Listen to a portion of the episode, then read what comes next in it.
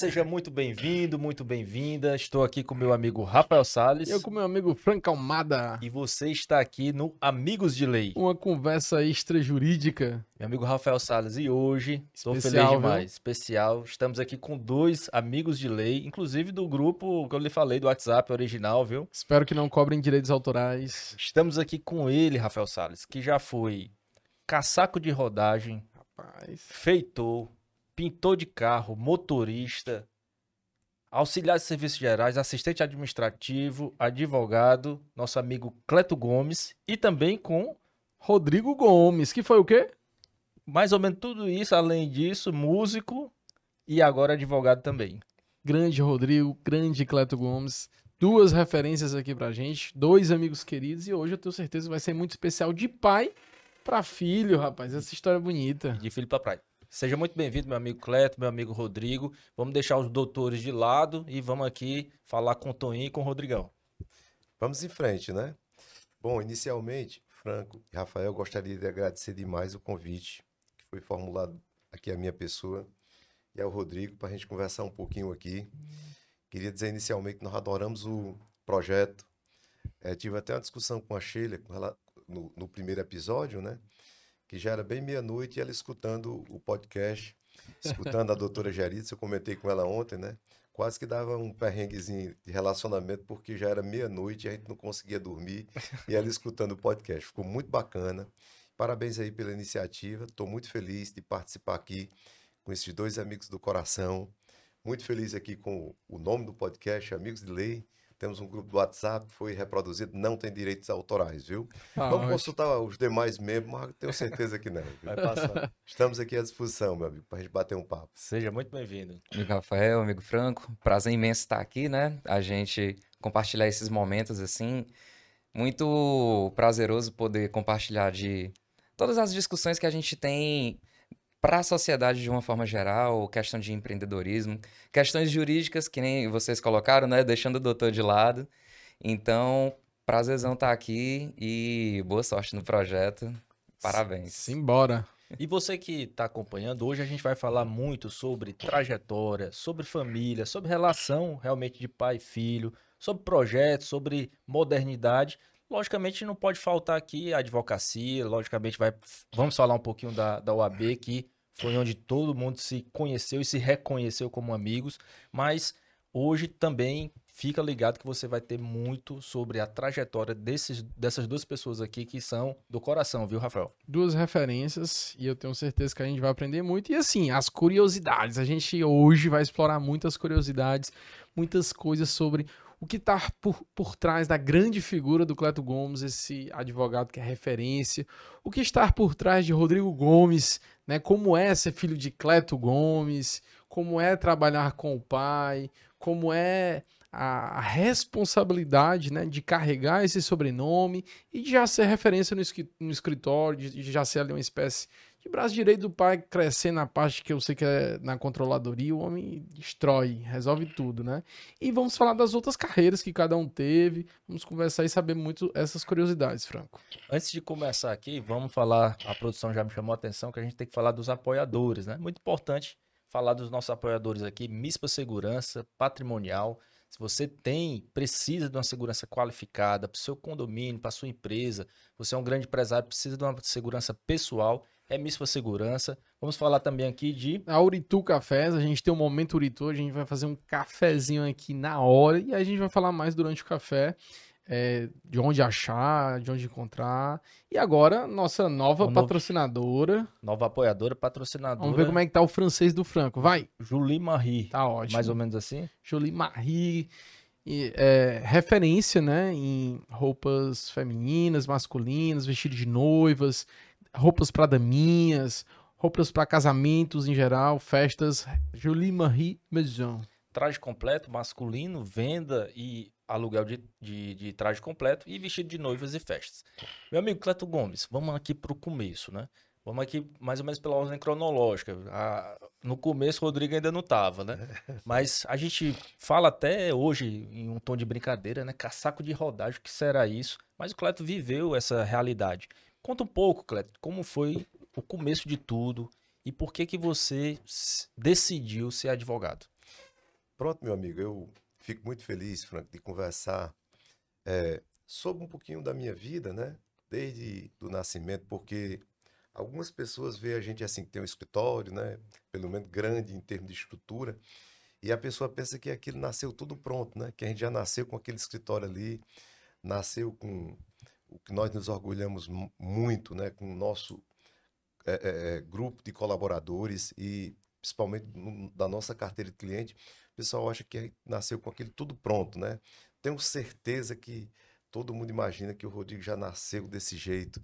E eu, eu gosto sempre de conversar um pouquinho sobre a minha infância, sobre a minha adolescência, que foi um período excelente. Bom, nasci em Iracema, 1960, dia 26, olha aí, aniversário, viu? Vamos fazer 63 anos, né? 26 de abril. Agora, 26 de abril. Eu acho que eu vou dizer que tô, estou com 73, porque a gente dizendo que tem mais, o pessoal diz assim, mas está muito novo, né? mas, Franco, foi isso. Eu nasci no distrito lá de Iracema, lá no, na Vaze Alegre, eu digo, não chegou a conhecer a Casa Grande, porque foi demolida, onde a gente nasceu, né? E engraçado, Franco, é que é, é, minha mãe era casada, ela teve. E o, o esposo dela foi morar na Amazonas, no Amazonas, à procura de borracha naquele período para tentar sobreviver, né? E ele ficou por lá e passou o Geraldo Pinto, lá pelo Iracema, né? Há quem fala que parece que ele vendia rede, né? Aí vendeu uma rede, né? E já encomendou Cleto Gomes, né? E eu nasci. já testou a rede. já testou com a rede testada. Mas a minha mãe era um pouquinho forte e ela lavava roupa, né? E ela conseguiu esconder toda essa gravidez, né? Quando todo o pessoal só sabia que ela estava gestante Os quando finalmente. eu nasci. É Pronto. Mesmo? Aí, no primeiro momento, houve assim, uma certa resistência por parte dos nossos avós, respeito demais a opinião, porque naquele, nós estamos falando de 1960. Sim. Uma, era uma família conservadora, uma família conceituada, e não aceitava de forma alguma a criança, né? Aí há quem diga, né, que realmente assim, o meu avô, o pai Celso, pessoa que eu quero muito, que, quis muito bem, mãe Maroca também, não teria aceitado, a alternativa seria colocar o Cleto no Rio no Rio. Como é o nome do, daquele rio? Rio Figueiredo, Rio né? Aí chegou o Valdir, meu irmão, e disse: Não, não vou fazer isso, não. Para que isso não aconteça, eu vou embora daqui, leva a criança, né? Aí outro irmão também, aí minha mãe também. Aí até que, enfim, pai Celso, a família Gomes me abraçou de coração. E eu superei esse primeiro episódio, é, digamos assim, de, de, de, de, letra, como se diz. Né? Então teve esse. Foi logo aí que a gente nasceu e teve esses, essas complexidades, né? Hoje, Franco, é, amo a família Pinto. Tive a oportunidade de conhecer o meu pai, é, com 28 anos, Rodrigo era moleque ainda. E depois que ele faleceu, eu tive a oportunidade de ir em Natal e conheci, conheci meus cinco irmãos por parte de pai, né? Todos me abraçaram também da melhor maneira possível. Estamos no grupo do, do WhatsApp da família. Queria mandar um abraço para eles aqui é, toda a família Pinto, né? E a família Gomes ninguém nem fala. Essa daí me adotou assim como é, tudo que você possa imaginar de bom que podia ser concedido para uma pessoa a família Gomes fez isso comigo, né? Então fica um abraço aqui para a família Pinto e para a família Gomes, né? Você conheceu teu pai com 28 anos, 28 anos de idade. Foi, 28, 28. Isso, exatamente. O Rodrigo era pequenininho, pequenininho mesmo. Primeira vez eu não tava. A primeira vez não tava, né? Eu tô pra... depois, né? Eu tô fazendo depois, né? com 28 anos eu não é, tinha nascido ainda, não. Eu comecei a fazer uns cálculos aqui, é. vai... Não era outro menino, não. Pois é, então... Casos de família. Na verdade, essa história é de Jerônimo, o filho mais velho. Não, não tem Jerônimo não, pessoal. Mas é isso, Franco. A gente começou por aí, né? E, é. e essa história de ser caçaco de rodagem, o que é isso? Para quem não sabe o que é. Pronto. Aí, Franco, com 6, 7 anos, minha mãe tinha nove filhos, né? Oito com o, o, o, o esposo dela e eu, totalizando nove filhos. E a gente vivia da lavoura, né? Então, meu irmão, Valdari, quero mandar um abraço para ele aí, queridinho. Te amo, você sabe disso. Porque Valdari, cara, esse cara não existe. Ele cuidou da minha mãe, cuidou do pai dele, depois quando ele voltou. Todos dois faleceram na casa dele e nos braços dele. Ele assumiu, assim, para ele aquela responsabilidade. Por isso que eu amo esse cara, viu? Amo todos, mas esse aí é, um, é, é diferenciado. Então, é, é, a gente tinha que trabalhar com seis anos, né? Naquele tempo, a gente campinava a terra. O que era campinar a terra, né? Você ia com uma campinadeira, que era uma forma de arar, uhum. com um boi ou com um burro puxando. E eu, com seis anos, já começava às seis horas da manhã ali com meu irmão Valderi e passava o dia todinho em cima do boi do burro para poder campinar a terra. E fiz isso até é, é, 1970, foi quando houve a maior seca aqui no estado de Ceará. Você pegar aí a maior seca do estado de Ceará, com certeza foi em 1970. E naquele período, o governo federal encaminhava frentes de serviço. É, ao invés do Bolsa Família que existe hoje, né, na época não, vinha uma oportunidade de se construir estrada e o governo remunerava para as pessoas que trabalhassem. Uhum. Quando eu vi, eu fiquei encantado com aquilo ali, né? Aí o pessoal chamava casaco de rodagem. Né? Era aquela pessoa que era uma poeira tão grande, você botava uma flanela aqui para poder não morrer sufocado com a poeira. E com 10 anos eu me alistei. Quando cheguei lá, molequinho, pequenininho, sempre fui muito alto, o que sou, né? Aí a pessoa chegou e disse, você? Eu disse, rapaz, vim trabalhar. Aí tentei pegar um carrinho, não consegui uma pá. Ele disse, rapaz, você não consegue não. Eu disse, rapaz, me deu uma oportunidade que eu preciso, né? Ali era uma oportunidade de ouro para me ter, como ganhar um dinheirinho ali para ajudar minha mãe, para poder cuidar das minhas coisinhas. Tem um adolescente de 10 anos, né? Aí ele disse, rapaz, como você não consegue é, encher o carrinho, nem transportar a areia, né? Eu vou, eu vou colocar você como feitor. Feitor era aquela pessoa que a gente tinha, por exemplo, salvo engano, era dois quilômetros, né? Aí pela manhã eu ia com um caderninho com o nome de todo mundo e chamando um a um, né? Presente, aí eu marcava, né? Final da tarde eu passava. Se faltasse algum, eu já cortava e, e, a pessoa não recebia aquele dia, né? Então era essa função de feitor e foi lá que eu passei quase que um ano trabalhando nessa atividade que era no período de seca grande, né? Então foi isso. Me orgulho muito de ter sido feitor, caçaco de rodagem, porque eu acho, Franca, assim, que na vida da gente é muito importante assim que a gente é, tem um objetivo na vida, né? E parece que eu nasci assim com aquele objetivo, ainda tenho até hoje, né, pai? Né? É, é, sempre eu tô querendo inventar uma coisa nova para tentar, enfim, né? Sobreviver da melhor maneira possível, construir amizades, né? Nessa época, Cleto, tu já projetava que ia ser o Cleto Gomes, muito bem sucedido financeiramente, ou ainda não? Qual era a tua expectativa nessa época? Onde é que tu almejava chegar? Tu sempre pensou grande desde novo? Ou as coisas foram acontecendo e mais na frente é que chegou esses pensamentos? Não, com 10 anos realmente eu não lembro assim, se a pessoa tinha aquele propósito, né? Aí posteriormente eu fui morar no Iracema, uma cidadezinha lá, amo, viu? Um abraço aqui para nosso prefeito Celso Gomes, para toda a equipe que acompanha. Celso, te amo, você sabe disso né, Rodrigo? É um primo irmão aí do coração, que é o nosso prefeito de Iracema. Então fui morar lá e lá eu tinha um, um, um cunhado que tinha uma oficina e me deu a oportunidade para consertar pneus, né? Borracheiro, né? Então lá iniciei nessa atividade. Quando foi com 3, 4 anos, eu era o melhor pintor da região, viu? Pintava todo tipo de carro, né? Aí sim, aquilo ali. Rapaz, inclusive meu carro tá ainda, ainda consegue assim uns rebates? Podemos, vou adquirir uma pistola. e foi aí que nasceu a, a paixão é, para carros? Foi. Eu acho que é muito, né? Porque eu tinha a oportunidade de pintar, principalmente naquele tempo Jeep, né? Que o bicho era formado só de, de massa, você pintando. Você pintava um carro de uma cor vermelha, por exemplo. Eu ia pro colégio à noite, aí você tava com aquela mesma cor que você tinha pintado, né? Porque era aquela tinta a óleo, né? Que ainda hoje eu tenho um problemazinho aqui no pulmão, né? Todos os médicos, quando olham, ficam preocupados. Foi o efeito do, do sol, é, solvente uhum. que a gente uhum. colocava na tinta da época, né? Mas enfim, Franco, foi muito feliz para mim. Naquele momento, sim, meu sonho era um dia comprar uma bicicleta. Aí eu digo, rapaz, não consegui, né? Aí consegui já quando eu vim aqui em Fortaleza, mas quando eu, vi, quando eu pintava uma bicicleta, eu digo, um dia eu ainda vou ter uma, uma máquina dessa daqui para poder andar. Mas nesse período, Franco, tudo eu.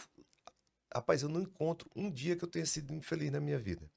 Nesse período, eu trabalhava durante o dia, estudava à noite no colégio, namorava com as meninazinhas bem bonitinhas, normal. Meus amigos, tudo eram, eram pessoas de, de, de, assim, bem da classe média alta de Iracema. A gente convivia com todo mundo, tocava na banda do colégio, jogava futebol, era goleiro titular do, do, do time. E aonde eu ia, só que você era o terror lá da, da, da, festa de Iracema, guardava um dinheirinho lá e quando chegava no dia da festa, papocava tudo, era? Como é que era isso Exatamente isso, eu guardava o dinheiro, isso aqui foi antes de ir para Iracema, lá no, no, quando eu morava no Bom Sucesso, né? Aí a gente ia adquirindo o dinheirinho e ia colocando dentro de uma garrafa, né? Então, quando chegava na festa, que era da, da padroeira, eu quebrava a garrafa para comprar maçã do amor, mandar mensagem lá de fulano para fulano, né? Mas enfim, isso eu me lembro muito bem, né? Por isso que ele gosta tanto de festas, viu? Até hoje. Mas é isso, Franco, foi e, isso. E, e quando e... foi, Cleto, que tu visualizou assim, rapaz, a advocacia, teve algum advogado, teve algum é, parente na família que era advogado, alguma pessoa que foi o seu exemplo, o seu farol para chegar na advocacia? Tem. É, quando eu completei 18 anos, aí minha irmã, Vanci, te amo, Vanci, que era casada com Neuzemar, primo e cunhado também. Essas pessoas eu devo assim a minha um pouquinho da vida que eu sou a esses dois também, né? Agradeço demais, Vanci, um beijo. Você sabe que eu te amo. E eles chegaram para mim no final do ano, dezembro. Aí Vanci, meu nome era Toninho Nazinha, né? Aí todo mundo me chamava Toninho. Ela disse: Você quer morar em Fortaleza comigo? Você vai morar na minha casa e você vai estudar e trabalhar. Aí eu cheguei para o Ozani, que era meu cunhado também. Eu digo: Ozani, rapaz, eu vou morar em Fortaleza. Neuzemar e Vanci me chamaram, eu vou trabalhar em Fortaleza, estudar. Que nesse período, Franco, eu sempre fui muito estudioso sempre estava lá disputando as melhores notas do colégio, trabalhando o dia todo, mas sempre fui dedicado para tentar tirar boas notas, né? Tanto é que eu nunca repeti uma cadeira, nunca repeti um ano, nem, nem nada. Então, quando eu falei para o Osani, ele olhou assim e disse: O que é que tu vai fazer em Fortaleza, Toninho? Eu disse: Rapaz, eu acho que eu vou dirigir táxi. Ele olhou para mim e disse: Mas será que você sabe dirigir em Fortaleza, né? O desafio, realmente, para mim, que nunca tinha conhecido uma cidade grande, era vir dirigir em Fortaleza se eu nunca tinha nem andado, né? Aí vim com o Vanci, pronto. Aí a partir daqui, Neuzemar era advogado. Aí eu logo, aí Neuzemar conseguiu um emprego para mim, não foi como motorista de táxi, foi como motorista dele, que ele trabalhava no consórcio rodoviário do estado de Ceará, e eu passei a dirigir para Neuzemar. E Neuzemar era advogado. Aí eu fiquei encantado com a profissão. Saudoso Neuzemar Gomes, Neuzemar né? Gomes de Mandar Moraes. um, em memória aqui, uma Sim. pessoa que eu tive o prazer de conhecer em vida, muito culto, né, Cleto? Demais. Demais. Neuzemar era assim, era uma assumidade. Você vendo discursos, né? Que ele, ele tem um livro, né? Depois eu vou ver se Eu tiver tenho um esse exemplar. livro, Tu tem, tenho. né? Os discursos que ele já realizou. Pessoa assim, reconhecidamente, tanto na área jurídica como na área literária, né? Escreveu livros sobre Brasil e Portugal, desde os primórdios, né? Um livro dessa altura assim, né? Então, pronto, vim para Fortaleza e começamos aqui a nossa atividade na cidade grande, né? Bom demais. E aí, tu acompanhando o Neuzemar, ele foi a tua inspiração para depois tu estudar direito. Mas passou um tempo como motorista, e aí, como foi essa questão? Rapaz, vou fazer direito. Aí teve apoio dele, como é que foi essa situação? E eu quero emendar com essa pergunta aqui. Eu, eu tenho perguntado e quero realmente saber, de outros, de outros convidados, inclusive, como era, Cleto, naquela época. Não que aquela época seja muito distante, né? É isso que eu quero dizer. Bem ali, bem, Bem ali. ali. Mas como quase era naquela época a imagem do advogado na sociedade? A pessoa fala, rapaz, eu sou advogado. Como era que era recebida essa notícia? Franco, rapaz, o cara ser advogado naquela época era assim, era uma profissão, assim, dignificava realmente a profissão e a pessoa que exercia. Eu acho que não sei se em, em função da quantidade de advogados que surgiram, esse tipo de coisa, mas a gente via Neuzemar ali, logo um advogado muito culto, a gente via aquela pessoa como se fosse uma pessoa, você ficava muito admirado, né? Talvez a gente tinha perdido um pouquinho o encanto da profissão, o quanto ela era, era encantadora antes. Eu acho que houve uma quedazinha desse encanto que existia pela advocacia.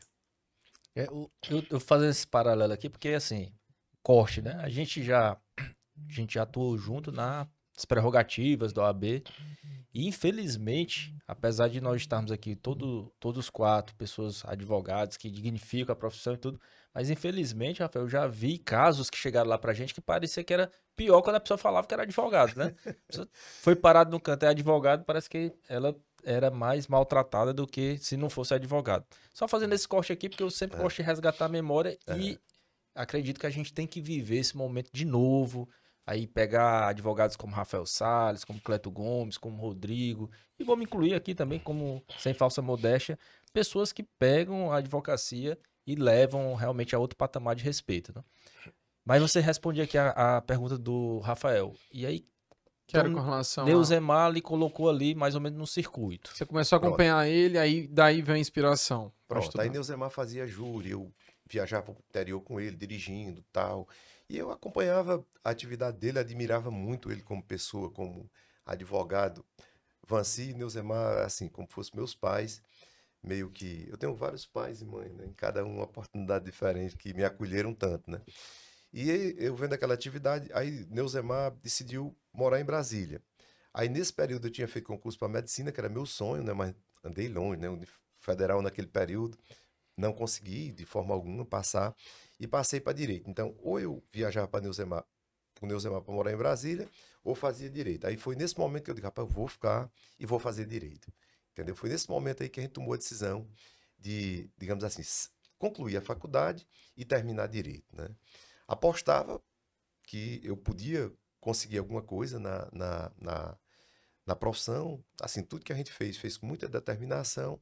Eu digo, rapaz, pode ser que um dia, quem sabe, a gente consiga encontrar um cliente e, enfim, sobreviver da advocacia como a gente sobrevive hoje. Quando entrou na faculdade, aí já tinha aquele objetivo, vou ser advogado, já, já fez a faculdade toda pensando em sair de lá e, e advogar, ou tinha outras carreiras em mente? Não, eu fiz a faculdade, terminei a faculdade sempre assim, com a vocação de ser advogado. Teve é, dois concursos que eu participei só, um fui para procurador do Estado deixei, eram 10 vagas, né? E é, sobrou uma vaga. E eu deixei, aí eu... Só um barulhinho aqui. Não só deixei de, de... Só não entrei porque errei uma questão, era assim, quantos deputados federais existem na Câmara? Foi uma pergunta bem matemática, eu terminei errando, né? Aí fiz esse, esse concurso, andei pertinho de passar, por conta de uma questão, e outro foi para juiz federal. Passei na primeira fase bem, quando foi na segunda fase, era um sábado. Eu acho que era tão desinteressado, né? Para variar, eu sempre gostei muito de dar saída à noite, né? Tomei uma na sexta-feira. Aí quando cheguei para fazer a prova ali na é num, num, colégio que tem ali no centro, né? Aí quando cheguei lá, tinha passado um minuto e eu não consegui fazer a segunda etapa. aí pronto, aí de lá para cá eu esqueci concurso, me joguei na advocacia mesmo e a gente abraça essa profissão com tanto orgulho, viu? E o, e o, o Cleto falando aqui, e a gente, eu, eu Cleto, Rodrigo, somos amigos aí a, a, dos bastidores, né? E essa relação, eu fico muito curioso de saber. A gente vai já chegar em ti, viu, Rodrigo? É, mas, tá, tá indo na, na ordem cronológica. sim, mas... Sim. mas eu fico muito tá curioso tá de saber? Rafael. É, pro, pro Cleto foi, foi, foi um, uma opção fazer direito, né? Uhum. E pro Rodrigo, foi difícil não fazer direito? É, assim, é, sempre foi uma questão para mim, né? Porque acho que nós temos ali a nossa nossa sedezinha, tem o que já? 18, né? 18 anos. Aí desde então eu sempre tive a sala com o meu nome lá, né? Rapaz, ó. Já aos 18 anos? Tá vendo aí? Eu, não, segredo, quando eu tinha. Ah, eu tinha 15 anos, eu acho. 14, já tinha lá 15 anos, já tinha lá a sala. E... Sem pressão. É, sem nenhuma é. pressão. e sempre aquela, aquele questionamento de todo mundo, né, que nos rodeava, assim, nossos amigos, família, querendo saber quando é que eu ia começar, se eu tinha interesse em ser advogado e se eu ia para o direito. E assim, acabou sendo uma coisa muito natural para mim, porque eu realmente tinha outras atividades, tinha outros interesses assim, mas todas elas acabavam convergindo em algum momento com o direito. Então, nunca foi. Eu nunca tive aquela. É, nunca, nunca criei assim aquele sentimento de repulsa porque estava me sentindo obrigado, nem nada nesse sentido. É, então, assim, acabou que foi natural para mim e eu encontrei dentro do direitos várias atividades e vários conhecimentos que tinham a ver com o que eu gostava, com o que eu queria trabalhar, com o que eu queria conhecer mais, queria aprender. Então, mas pensou em sair da área também? Teve algum também, momento? Também pensei em sair da área. Depois que eu comecei, assim, ingressei na universidade mesmo, acho que depois de uns dois anos, três anos, eu pensei vários momentos assim, se eu deveria mudar o meu foco, se eu não deveria mudar, se eu deveria permanecer ali. E acabou que por opção mesmo, acabei decidindo, não, vou me concentrar em uma coisa de cada vez. Eu hoje em dia sou tô focado assim, tentando fazer uma coisa de cada vez. É, então, terminei. Aí eu terminei e não passei de imediato na prova de ordem. Passei um tempinho ainda, até que depois de alguns anos aí, principalmente, veio na pandemia o, o acho que o fervor mesmo assim, não, agora vai ser o momento, agora eu vou passar. Aí aproveitava os intervalos do escritório, né, assim, hora do almoço, à noite, final de semana para estudar. E até que eu consegui aí passar eu Esse lembro... Rodrigo viu, Frank, ele, ele ele estava estudando para fazer a, a prova, né, da é, para inscrição na OAB, né? E Dia dos Pais. Sempre a gente faz um almoço lá em casa, vem o Rodrigo Thaís, a gente chama os amigos e faz camisa personalizada. Esse é o melhor pai do mundo, esse aqui é o melhor filho do mundo, enfim. E o Rodrigo chegou para mim e disse assim: Pai, eu não vou. Nesse final, é, né, é, no dia dos pais, eu vou passar o dia na casa do, do, dos pais da Maíra, né? Aí lá, finalzinho da tarde, noitinho, eu vou. Rapaz, aquilo ali, puta merda. Foi que houve. Né? Será que eu estou errando em alguma coisa? Chegou lá em casa, era bem sete horas da noite, ó. Mas assim, com o Rodrigo, nunca a gente, né, Rodrigo, teve discussão. Sério, a Maria, a gente se respeita mais. É, não tem. Acho que nunca teve assim atrito, mas nesse dia eu fiquei assim. Sentido. Magoado. Sentido, magoado. E era o dia da prova. Era o dia da, prova. E, e eu, eu vi o Rodrigo entrando no local de prova. Eu só não sabia que ele estava fazendo em segredo. Ainda bem que eu não comentei nada com o Cleto. Eu, rapaz, Vitor, já fez hoje tivesse comentado ia estragar. Né? Inclusive, acho que foi na primeira prova. É, Eu sentado já bem na frente, o Erinaldo entrou assim pra conversar com, com todo mundo, aí, eu, aí me abaixando, me, me escondendo, me escondendo, que era pra, pra não estragar. E tinha fiscal, né? E tinha fiscal, e a fiscal era a advogada do escritório também. Eita, rapaz, foi difícil aí, viu?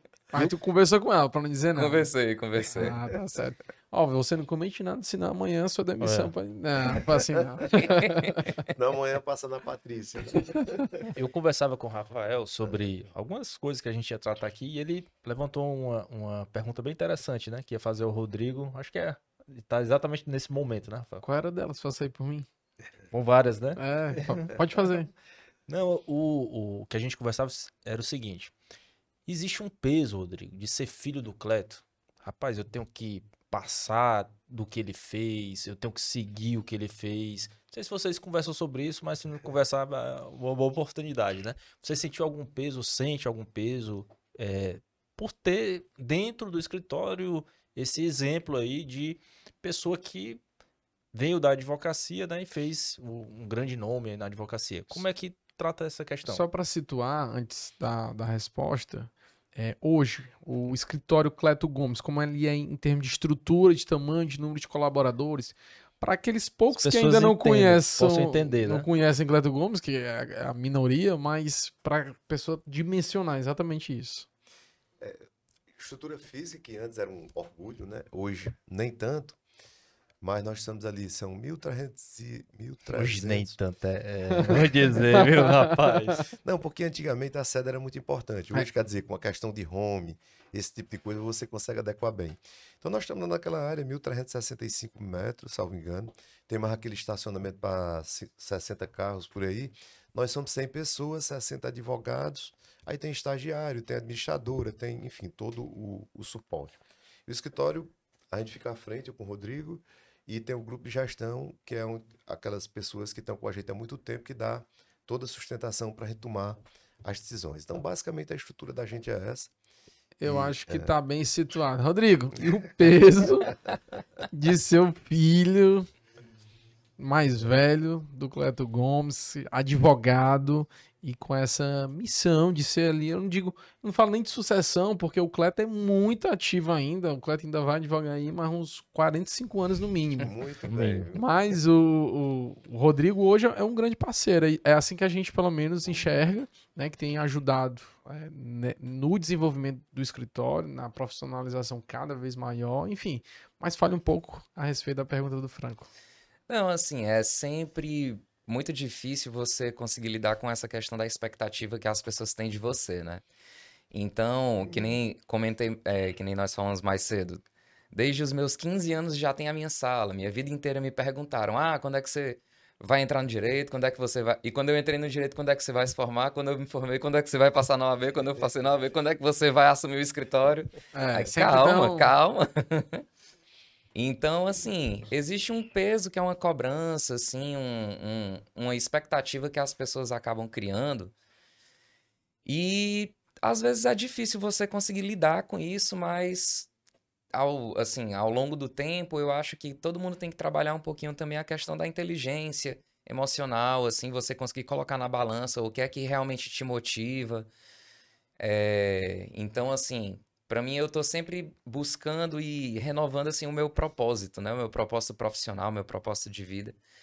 Então, a questão assim de se, se é um peso hoje em dia, eu já acho que não é mais tão pesado quanto para mim foi lá atrás. Uhum. É, lá atrás eu acho que eu sentia mais e com a, o amadurecimento mesmo, profissional, é, pessoal, a gente vem conseguindo controlar assim e balancear um pouquinho do que é que a gente precisa fazer, do que é que a gente, do que é que a gente quer fazer. Então, amores, paixões e, e responsabilidades. Beleza. E eu acho interessante, é, com isso mais de perto, né? Que apesar de ser pai e filho, dois advogados, ali mais ou menos o mesmo contexto, são duas pessoas muito diferentes, né? E que se complementam bastante, né? O, o, o Rodrigo, ele tem uma calma, eu acho que o Rodrigo, ele tem uma, um poder, assim, de empatia muito grande, né? A gente Verdade. percebe isso do primeiro contato com ele. Não que o Cleto não tenha, mas... o, O Kleber tem também o- essas é, características. Não que o né? Cleto não tenha, mas é diferente, entendeu? A- Uhum. A, forma de expressar isso. Então, eu- o que eu vejo hoje é que complementa muito. E, e percebo também, é, aqui uma percepção quem está de fora do escritório, né? Que fechou ali, casou muito bem. O Rodrigo está na controladoria, né? Eu queria até que tu explicasse, Rodrigo, de uma maneira um pouco mais. é, é, não técnica, mas que o advogado também que está assistindo nosso podcast possa entender o que é essa controladoria e qual a importância disso também para o escritório. Então, dentro da controladoria, nós, o nosso intuito é sempre estar trabalhando os nossos fluxos internos, nossos, eh, tentando buscar ali os gargalos que a gente tem dentro do nosso, dos nossos procedimentos, eh, tentando trazer segurança, tentando trazer celeridade para a equipe, tentando, tentando eh, sempre trazer para os advogados também o, eh, o exercício é, o exercício próprio da advocacia também. Então, assim, é, a gente lá no escritório sempre focou muito em na, nosso sistema de gestão, nossos procedimentos. E então, para, para quem não conhece nada assim sobre controladoria, realmente seria uma forma de você trazer segurança, trazer celeridade, pensar no, no direito como um negócio também, que Hoje em dia a gente já tem essa discussão se o direito deve ser tratado como um, escritório deve ser tratado como uma empresa, se não deve, né? Então, dentro da controlada- controladoria a gente tenta fazer isso. E eu acho interessante ele coisa, falar com essa calma, né? O- E outra coisa, né, Rodrigo? E a importância da controladoria, Franco. Por exemplo, nós advogamos mais no segmento empresarial. Então, para você advogar hoje, e você tem que apresentar realmente assim números, relatórios. relatórios precisos de valores das contingências, né, que são os remoto prováveis e, e- e- remoto provável e Os possíveis. possíveis, né? Então, a gente é muito exigido. Então, se a gente não tiver uma controladoria forte, atuante, para apresentar aqueles relatórios para os clientes da gente, cliente hoje você leva, um relatório no, no Word, a pessoa rasga, né? O cara não tem mais paciência. Até em Excel, o pessoal não quer mais relatório em Excel. Você quer ali com os desenhozinhos, com os gráficos, tudo bem bonitinho. Então, o Rodrigo assumiu esse papel e faz isso muito bem. Não, e dentro, é, dentro assim do que eu falei sobre a questão de dentro do direito eu acabar concatenando os conhecimentos e assim que eu mais gostava, a controladoria foi o, o mundo ideal para mim dentro disso. Porque eu sempre gostei muito de trabalhar com planilha, gostava muito de trabalhar com, com conhecimento até de informática, de tecnologia, e eu acabo trazendo um pouquinho de cada dessas coisas para dentro da controladoria. Então eu acabo, às vezes, fazendo uma, uma vertente aí entre o direito e a tecnologia, conversando, traduzindo a linguagem da tecnologia para dentro do direito, trago os advogados para dentro de um contexto mais tecnológico, eh, trabalho assim com questão de análise de dados, então é um pouquinho de cada coisa, aí dentro disso eu conheci assim o, o meu propósito dentro do direito. Na, na controladoria, Franco, pra você ter uma noção, né? Nós temos quantas pessoas envolvidas ali, Rodrigo? Desde pessoal do cadastro que trabalha mesmo na controladoria, né? É, a gente deve ter em torno assim, só de cadastro no nosso escritório são seis pessoas. Fala aí, para o pessoal ter uma noção, quantos mil processos estão sob responsabilidade de vocês, só para o pessoal ter uma noção. Ah, ativos hoje devem ser uns 32 mil, eu acredito que seja por aí. Acho que ativos e inativos. Vamos tá que falando com essa calma 150 toda, mil, né? Sim. É, mas, É. né, Rodrigo? Acho que entre os que foram resolvidos e os que estão na ativa, acho que em torno de 150 mil processos, né? Já estamos E quase já- na metade dos processos do Franco. né?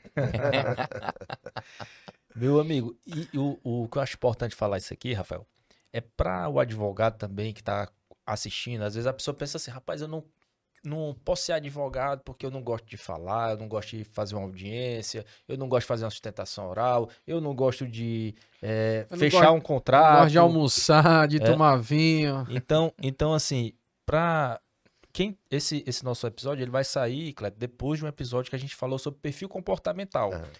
Fizemos aqui com a analista de perfil comportamental e ela explicou exatamente As é, características. as características de cada perfil e como o gestor às vezes perde uma um- uma habilidade de um subordinado, digamos assim, porque não coloca ele no local correto. Correto, é. Então vamos supor, se o Cleto quisesse, nem sei se já quis isso, ó, eu quero que o Rodrigo também seja um advogado de fazer audiência, quero que o Quero que Rodrigo ele também seja um advogado fórum. no fórum e tal. Talvez, talvez, não sei. Talvez o Rodrigo tinha fugido. É. Isso. Então, assim, nesse espaço de controladoria, como em outros vários espaços, a nossa profissão ela dá essa, essa oportunidade, né, da gente atuar de várias formas dentro do escritório. Isso, viu, Franco? E, e você falou muito bem, eu, eu passei a compreender, compreender melhor o Rodrigo, né? Quando nós fizemos aquela, aquela análise comportamental, não sei se é comportamental, como é o nome da plataforma, no Solids, né? É, Pois é, nós fizemos e a gente procurou ver que realmente assim, o, o, o perfil, o meu perfil com o do Rodrigo, eles são total, no extremo, né? é Então talvez por diferente. isso que a gente se complementa, né? Isso. Eu sou aquela pessoa que, se eu puder resolver uma coisa aqui, eu resolvo na hora e, e já vou tentar buscar outra coisa. O Rodrigo não, já é aquele perfil que é bem planejar, executar de uma forma segura, né? Então, depois que a gente. Perfil É, de controladoria. Então eu sento, analiso, paro, penso, vejo quem é que pode envolver, quem é que não deve estar envolvido com a situação. Agora esse sistema, minha dúvida agora, se você pegou com o Roniel ou foi o Roniel que pegou com você? Rapaz, o Roniel sempre é um cara. Você é, É. o cara, viu? Grande dá uma é dicas, muito né? legal. A gente Obrigado. agradece demais ao Roniel pelas dicas que ele dá em termos de discussão, em termos de escritório. Parabéns aí, meu amigo. Obrigado por tudo, viu? Roniel, pra quem não conhece, é um dos mais ricos advogados da região norte. É. Fica Nosso visionário. E, o, e, e isso também, Cleto, puxando aqui na relação profissional, mas com certeza eu acho que ajudou também conhecer de perfil na relação pessoal, né? Com certeza, ajudou muito, pelo menos para mim, né, Rodrigo? E a gente, às vezes as, as pessoas perguntam, Franca, assim, como é trabalhar entre pai e filho, né? Lá no escritório, né, Rodrigo, a gente não tem como deixar de chamar pai, né? Mas o tratamento da gente é muito profissional, né? Mas a gente chega pela manhã, faz reunião, passa o dia todo, almoça junto, todo, ju- juntos, todo dia a gente almoça Sabia. juntos. E, e, enfim, é muito prazeroso, é muito bom. Amo o Rodrigo. Taizinha, papai tá Taizinha. indo pegar vocês daqui a pouco, viu? É, ah, Maria, meus filhos para mim. Já tem a sala é, da Já tem a sala da né? Taizinha? Providenciar, vai dividir mesa comigo. Mas enfim, é muito prazeroso. Rapaz, eu acho que a que Taizinha, Você gosta. acho que a Taizinha, ela nem ia querer advogar pelo Cleto. Aham. Mas como ela é fã do Rodrigo, É. acho que agora o Rodrigo arrasta ela, viu, pro escritório. Se ela não for pra carreira no futsal, né? Que, É, aí que tá é um certo. talento promissor. Mas, mas o. Vamos voltar agora um pouquinho, porque a gente parou no começo da faculdade, né? É. E aí, depois da faculdade, o que o pessoal quer saber Me mesmo? formei. Me formei. E agora? Como é que eu virei Eu- o Cleto Gomes? Eu já tinha 100 colaboradores? Não. Menos. Mas assim, Franco, tem uma passagem muito engraçada no período de faculdade. Né? Eu terminei Unifor, né? Aí eu era motorista, era auxiliar de serviço nesse período no consórcio rodoviário. Ganhava menos do que dois salários, né? Como é que eu consegui pagar a faculdade? Então, me inscrevi na Unifor, consegui fazer a matrícula, passei o semestre estudando, né? Logicamente não tinha como pagar. Quando chegou para me fazer o segundo semestre, a pessoa, peraí, rapaz, você tem que pagar o primeiro. Tentei buscar o. Não sei se era O fiéis da na época, o fiéis É, da pronto, época. da época. Não consegui porque eu tinha carteira assinada, né? Mas ganhava pouquinho, não consegui. Aí eu trabalhava na SUTES e tinha uma associação, que era a SUTES, Associação dos Servidores da SUTES. Cheguei pro Ivan, devo muita coisa a você, viu, meu amigo Ivan? Eu digo, Ivan, rapaz, eu queria saber quem é que faz a contabilidade da SUTES. Aí ele disse, mas por que? Eu digo, rapaz, eu queria uma oportunidade para fazer a contabilidade da SUTES. Ele disse, mas você está fazendo contábil, isso é direito, né? Eu disse, não, mas eu fiz uma primeira cadeira, aquela de contabilidade geral, e eu aprendi a Sabe fazer a de contabilidade, lançamento, fechar balanço. Aí eu, eu queria uma oportunidade, ele disse que era um contador, pagava dois salários mais do que eu que recebia, né? O cara passa esse contrato para mim. Quem é que vai assinar? Não, tem um contador que vai revisar tudo tal, e eu recebo. O contador aceitou receber o para me ajudar, né? Meu salário lá e eu ficava com salário e meio, né? Aí ele terminou rescindindo o contrato com outro contador e passou para me fazer esse trabalho. E recebeu, eu cheguei, mas Ivan, agora é pouco. Pouco. Tô cedendo para você o contrato. Aí eu digo, rapaz, porque eu tô com minha faculdade atrasada. Eu queria que a associação eh, me antecipasse seis meses, né? Do salário, para me pagar com serviço para frente, né? Aí, não, isso aqui só se tiver uma Assembleia Geral. Que eu não consigo, como presidente, fazer um negócio desse, não tem precedente. Se você quiser, eu convoco uma Assembleia. Reuniu não sei quantas pessoas da associação, né? E para me defender, porque era que a associação teria que me antecipar seis remuneração. remunerações, né? Uhum. E lá, pessoal, me ajuda, eu tô precisando disso aqui tal, é minha faculdade. E o pessoal gostava muito de mim na época, sabe, lá. E terminou a associação terminando me antecipando esses. Aí conseguiu pagar o semestre. Aí paguei o, o semestre. Aí toda a vida ela ficava me, me antecipando. Seis meses eu ia pagando o atrasado e terminei a faculdade todinha é, é, com essa remuneração que a gente adquiriu, digamos assim, como contábeis, né? Legal. Não consegui comprar um código, é verdade. Na época eu utilizava todos os livros da, da, da Biblioteca. biblioteca. Mas enfim, foi como a gente conseguiu. Aí, Franca, assim, quando eu terminei, eh, logo eu estagiava muito, sabe? Minhas, as pessoas com quem eu estagiei, doutora Cristina, que era, que era defensora, a doutora Benedita, a doutora desembargadora Edith, vai um beijo para ela aqui, adoro, viu? A senhora me ensinou muito, né? Aí comecei a estagiar muito, estudava em. Eu, a gente ia para Uruburetama toda quinta-feira lá. Eu já comecei a fazer júri, né? Aí já con- encontrava um cliente ali que vinha, me procurava. Cleto Gomes, advogado criminal. Começou por aí. Ora, meu amigo, eu passei seis anos no crime e ainda fiz 26 júri, viu? Eita. Foi, rapaz. né? Vontade que eu tenho é fazer júri, não fiz ainda. É, Eu acho que o o Franco seria advogado, um o bom advogado, advogado se de júri. realiza na tribuna júri. do júri. Não tenho dúvida. É muito prazeroso. Você vê aquela situação todinha, você ter aquele tempo, aquelas duas horas, para você defender aquela tese ali. É, não dá para improvisar muito. Você, você pensa que vai improvisar quando que você vai desenvolver uma tese assim, acontece as intercorrências com os debates, né? Mas é muito prazeroso. Então, pronto, a partir dali, quando eu terminei direito, Franco, em decorrência dos estágios que eu vinha fazendo, por isso que é muito importante você que está no banco de faculdade, procure fazer um estágio. Isso é muito importante, Fran.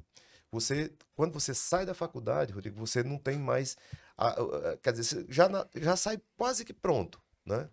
Você já sabe como é que funciona a advocacia, né? Já Muito conhece importante. as pessoas, né? Então pronto, foi rapidinho, e depois não ganhei dinheiro com esse valor, o único dinheiro que eu ganhei no, como nesse júri que eu fiz foi Iracema, fiz um júri lá, quando vinha de lá para cá, não sei se o Rodrigo vinha junto ou só vinha com a mãe dele, aí o carro caiu no buraco, o, o valor que eu recebi não deu para consertar o carro, né?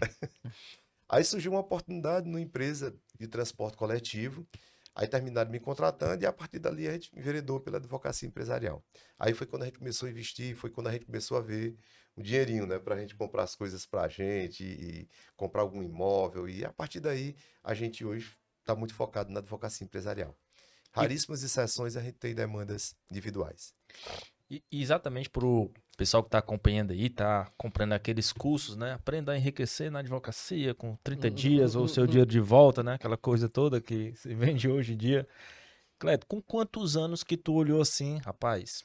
Agora eu realmente tô bem na advocacia, tô conseguindo aqui morar onde eu quero, tô conseguindo comprar o carro que eu quero, que eu Não preciso. olho mais o preço no cardápio. Realizei aqui meu sonho e tal. Foi mais ou menos com quantos anos? Frank, eu acho que com uns seis anos, por aí, sete anos. De Assim, na advocacia. advocacia criminal eu tinha algumas questões particulares sem ser na advocacia criminal, mas a gente já conseguia, né? A gente já, é, acho que com seis, sete anos a gente já comprou, conseguiu comprar um apartamento Mas lá no isso- Monte Castelo, Mas né? isso o Cleto Gomes tinha quantos anos de idade? Eu terminei com, eu terminei um pouquinho tarde, porque eu repeti um ano, Terminou em 85, né? 85,2. 85. dois. É, eu tinha acho que uns 20 e poucos anos, 25, 26 por aí. né? Então, assim, acho que com seis anos foi que a gente começou a ganhar um dinheirinho, aí eu fui muito contro... gasto, mas eu sou muito controlado, né? Uhum. Então, graças a Deus, a gente conseguiu comprar um primeiro apartamento, uma casa, depois um apartamento ali na Vajota, e já comecei a andar de carro novo, e sempre eu gostava de carro, né? Eu tô costumando, costumando dizer, Rodrigo, que a gente tá ficando mais pobre, né? Porque antigamente todo ano eu trocava de carro, porque eu gosto de carro, né? Mas assim, aí nesse período foi que a gente começou a tentar juntar alguma coisa, tudo, né? E eu acho, Franco, que com esse formato de sociedade de advogado, a nossa talvez tenha sido uma das primeiras aqui no estado de Ceará. Porque antigamente não, era aquele advogado mais saudosista, né, que resolvia tudo, né? Uhum. Eu tenho uma certa deficiência, eu digo em todo canto, né, com relação à escrita, aquele tipo de coisa. Eu tenho um raciocínio bom, mas de vez em quando eu preciso de uma pessoa para dar uma ajustadazinha no português, né? Aí a gente, por isso que a gente precisou de pessoas para tentar me cercar, para complementar aquela deficiência que eu tinha. Talvez porque eu não tive tempo de ler, no período de faculdade, enfim, né? Porque eu não tinha livro, esse tipo de coisa, né? Aí a gente montou esse sistema de Cleto Gomes Advogados Associados, uma pessoa ali me ajudando na, na, na, conclusão da peça, enfim, né? Você falou aí das deficiências, mas eu queria saber, para se tornar a figura Cleto Gomes, qual foi a grande qualidade que você mais exerceu durante esse período, rapaz, a minha característica principal para eu conseguir chegar nesse sucesso foi eu ter essa qualidade. Qual seria essa qualidade? Rapaz, eu entendi que foi determinação e lealdade com o cliente. Sabe assim, eu, eu considero assim que a determinação, às vezes você superar obstáculo, na advocacia isso aqui a gente tá o tempo todo, né? Eu costumo dizer assim que o advogado é aquele que tem que ter a determinação que vai conseguir resolver aquele problema do cliente. E ele não entender que aquele processo ali é um processo que é do cliente, ele recebeu o dinheiro e deixar para lá. Eu me envolvo com paixão, né, Rodrigo, com relação aos processos que a gente acompanha. E no dia que eu perder essa qualidade, tem a maior tranquilidade do mundo de fazer outra coisa e deixar de advogar. Porque hoje, assim, a gente acompanha de perto todos os processos ali. Cada processo daquilo ali é como se fosse um filho que a gente cuida, né? Então, essa minha determinação de acompanhar os processos de perto, ser leal e correto, às vezes não é um diferencial, mas eu acho que isso aqui foi muito importante na minha vida. E os clientes viram é, na, no Cleto Gomes que tinha realmente aquele advogado que tinha muita determinação para tentar vencer. Às vezes você tem deficiência em alguma peça, aquilo, aquilo outro, mas você supera quando você vai despachar com o desembargador, quando você vai fazer uma sustentação oral, quando você vai fazer um despacho, quando você prepara bem uma audiência tenho escutado aí os, as, as lives que vocês vêm fazendo, adoro. Aí talvez isso aqui foi o, o, diferencial. E também procurar, Rodrigo, sempre me cercar no escritório de pessoas boas. Nós nos orgulhamos demais da nossa equipe. Essas 100 pessoas que faz o Cleto Gomes acontecer. A Maria, são assim pessoas que a gente seleciona a dedo mesmo e procura estar ali o tempo todo com transparência para poder manter pessoas. Lá no escritório tem pessoas que têm, não vou dizer nem o nome, né, Silvinha, né? 32 anos aí que a gente trabalha junto, juntos. Então, é assim, é... então essa qualidade associada a essa vontade de vencer na vida, eu acho que talvez tenha sido um diferencial na minha carreira. E como advogado e no escritório que a gente consegue, tenta fazer isso ainda todo dia, né? Cleto, e, e que é que tu considera que foram as três decisões mais difíceis que tu tomou ao longo desse período todo? Acho que podem ter é, havido mais decisões, né? Mas quais foram as três mais difíceis e decisões que tu tomou e que depois te colocaram em outro, te projetaram em um patamar ainda mais elevado? Pronto, por exemplo, deixar de trabalhar na oficina e vir para Iracema, né?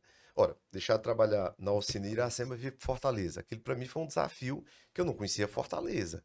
Entendeu? E tu já estava num patamar de vida que você vai ficando tranquilo, na zona de conforto, né? Então, foi uma adesão. A situação da oficina era tão complexa, Frank, que lá tinha Luizinho, morreu bebendo, né? Francisco, que a gente chamava Francisquinho, também. Nonato, também. Siridião, não sei se já faleceu ou não, mas estava bem magrinho todas essas pessoas que trabalhavam comigo, né, eles enveredaram pela, pelo bebida. lado de bebida, esse tipo de coisa, e, e, e, terminaram falecendo todos mais ou menos por aí. E a gente procurou seguir esse viés diferente. Então foi importante aquela decisão que eu tomei de vir morar em Fortaleza, deixar aquele conforto que eu tinha lá, né? Porque lá de qualquer maneira eu trabalhava, estudava, né? Ali foi uma decisão dif difícil, né? A segunda, eu, eu, eu no caso, vinha trabalhando na, na SUTES, Aí o doutor Gil Teixeira Filho nomeou uma comissão para fazer, Fulano, um plano de carga e remuneração, me coloca na presidência dessa comissão para desenvolver um plano de carga e remuneração para uma autarquia, né? Aí eu fiquei por ali, aí pronto, é, é aquele negócio, situação anterior, situação atual, para a gente sair enquadrando cada pessoa ali de uma maneira justa e equânime, né? Aí tinha cinco advogados na época e é, na nova situação eu botei seis, né? Seis vagas. Tinha seria, cinco advogados. quem seria o sexto, cara? Aí doutor Gil olhava tudo e disse assim: não são só cinco advogados, seis vagas. Eu disse, e eu, doutor Gil, tô terminando. né?" Aí ele riu, ah, é, porque na época era possível você fazer transformação de cargo, né? Aí assim, pronto. Aí eu fiquei como advogado público, é, advogado inicialmente seletista, depois estatutário, tinha uma remuneraçãozinha boa. Rodrigo já, já moleque, né? E aí eu vi que aquilo ali não dava para mim, porque eu não conseguia ficar só naquela aquela mesmice de- do advogado público, né? Da- época. Eu queria mais desafio, né? Aí foi tomar a decisão de pedir as contas da SUTES, aí depois do DEST. No DEST eu cheguei a ser diretor do departamento jurídico, né? Quer dizer, nessa empresa que eu servi cafezinho, que eu fui motorista, fui advogado, com muito orgulho, aprendi muito. E no governo do Ciro eu passei três anos e meio como diretor do departamento jurídico, dirigindo um departamento que tinha 36 advogados, todos eles já quase assim se aposentando, né? Foi um desafio enorme. Então eu senti que aquilo ali não me completava e cheguei, eu digo, vou pedir demissão e vou tentar enveredar pela advocacia. Aí eu ficava pensando, né? E, e aí como é que eu vou criar esse moleque, né? E o leite. Como é que a gente vai? O leite da Taizinha não tinha não Tinha ainda. Não, pra Taizinha ainda não. É. Aí, leite do Paulo- Rodriguinho. Aí o Paulo Porto, né, que é executivo do Grupo Guanabara, sócio do seu Jacó também, Paulo, você sabe o quanto foi importante aquela força que você me deu para tomar essa decisão, que o Paulo disse, rapaz, você tem capacidade, larga isso, vai para advocacia, se você quiser, tu vem trabalhar aqui no grupo e tal. Aí foi outra decisão muito difícil para tomar na minha vida. Essa daí foi largar aquele emprego certo, né, para ir trabalhar como advogado eh, da maneira como a gente vem trabalhando até hoje. Foi outra decisão muito difícil, né? E quantas pessoas, né, estão esperando aí pra tomar essa decisão difícil, não tomam, ficam na zona de conforto. Eu vou inovar aqui nas perguntas, Franco, que a gente ainda não fez. Eu vou perguntar pro Rodrigo, Tem novidade, hein? Hoje. não, não quais três novo. decisões que ele tomou, mas três lições, três lições, de um a três lições que o Cleto te passou ao longo da vida e que você carrega hoje como seu arcabouço aí jurídico, fático, de vida, profissional, enfim. Três lições que, que o Cleto tem te passado. É, eu acho que uma, uma característica muito grande, assim, na pessoa dele é que eu sempre vejo é essa questão da, da simplicidade nas pequenas coisas, nos pequenos atos, na humildade, assim, de... é, que todos sempre falam, né? E ele demonstra isso no dia a dia dele, assim. Então, pra mim, é uma lição que fica que a gente nunca deve diminuir, menosprezar, o, seja é, sejam sentimentos dos outros, sejam é, posições, tudo nesse. É, cada pessoa tá tendo a sua batalha diária. Então, assim, uma coisa que ficou muito pra mim, uma das maiores lições, eu acho que é essa, de olhar o outro como sendo realmente um- alguém, assim, que tá batalhando, né? No dia a dia. Isso aí representa 100% o que é Cleto Gomes. É o resumo do Fico- Cleto Gomes. Fico muito feliz com esse depoimento que o Rodrigo está colocando, porque, às vezes, Franco, a gente está numa determinada situação, digamos assim, mais ou menos confortável, né? Você vê aquela outra pessoa que, às vezes, você pode até ajudar, mas, às vezes, pelo fato de você estar numa situação superior, você tenta, mais ou menos, deixar aquela pessoa de lado. Eu acho, Franco, que ninguém paga nada para ser simples, para ser uma pessoa leve. Apesar de a pessoa me ver, às vezes a gente é um pouquinho briguento, né? Mas a gente tem uma capacidade também, Rodrigo, de se eu tenho uma raiva que momentânea ali, a gente dá aquela explosãozinha da gente, logo em seguida a gente zerou aquilo ali. E a questão da humildade, se você não conseguir hoje é, algo que você aspira, você utilizando a arte é, é, é, é, é, de ser humilde, com arrogância e prepotência, a pessoa não consegue. Então eu tenho muito feliz, Rodrigo, com esse depoimento, vindo de você. Você sabe que pequenininho, né? O papai te ama. Cleto, a fico gente, muito feliz com esse a depoimento. gente vai entrar agora no momento do Cafés. Cafés Ah. especiais, que a gente faz o café aqui, ó, quentinho ao vivo. Enquanto eu vou fazendo, vocês é, vão, vão falando. Mas dizendo da Fala um Uritu, pouquinho do é, Uritu. a Uritu é uma torra, eles importam cafés de todo o Brasil, cafés especiais. Tem duas associações que trazem a classificação. Os cafés especiais têm uma pontuação que é acima de 80, a classificação vai, vai de 0 a 100. E é um café, assim, do aroma, do cheiro. O grande segredo do café especial é o ponto da torre, que é bem antes daquele café tradicional que a gente vê por aí. Então, ele preserva muito mais a questão dos aromas, do sabor, das notas sensoriais. Franco hoje aí, ó, tá, tá fazendo Vai show. falando, Bota três aí.